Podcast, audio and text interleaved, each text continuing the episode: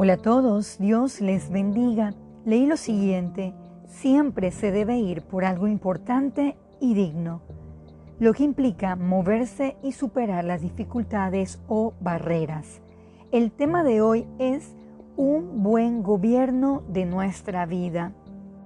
La pandemia puso en evidencia la carencia de muchas personas para gobernar sus vidas en medio de las vicisitudes. Muchos perdieron sus bastones de estabilidad y se desmoronaron emocionalmente, espiritualmente y por ende físicamente.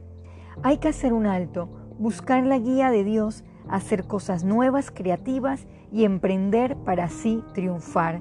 Acompáñeme a estudiar la vida de un rey llamado Josafat, que supo la clave del éxito para lograrlo. Leamos Segunda de Crónicas, capítulo 17, del 3 al 6.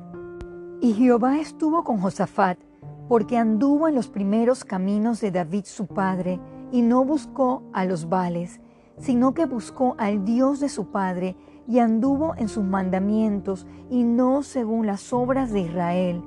Jehová, por tanto, confirmó el reino en su mano, y todo Judá dio a Josafat presentes, y tuvo riquezas y gloria en abundancia.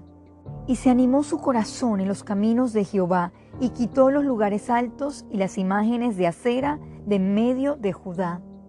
Este rey buscó la dirección de Dios, guardó sus enseñanzas y destruyó todo tipo de idolatría, cosas que desplazaban el lugar a Dios. Supo gobernar su vida y con la sabiduría de Dios guiar a todo un pueblo. Vayamos a Segunda de Crónicas 17, versículo 9 y 13. Y enseñaron en Judá, teniendo consigo el libro de la ley de Jehová, y recorrieron todas las ciudades de Judá enseñando al pueblo. Tuvo muchas provisiones en las ciudades de Judá y hombres de guerra muy valientes en Jerusalén. Un buen gobierno de nuestras vidas nos llevará a experimentar una vida fructífera que traerá satisfacción.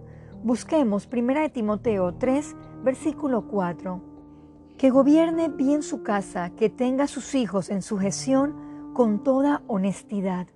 Un cristiano debe tener una vida de ejemplo en todos los sentidos. Sabrá gobernarse bien a sí mismo, a su familia y dirigir algo con toda honestidad. Querido oyente, reflexionemos sobre cómo gobernamos nuestra vida.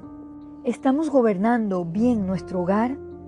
Es hora de cederle toda la dirección a Dios para alcanzar la victoria aún en medio de la dificultad. Oremos.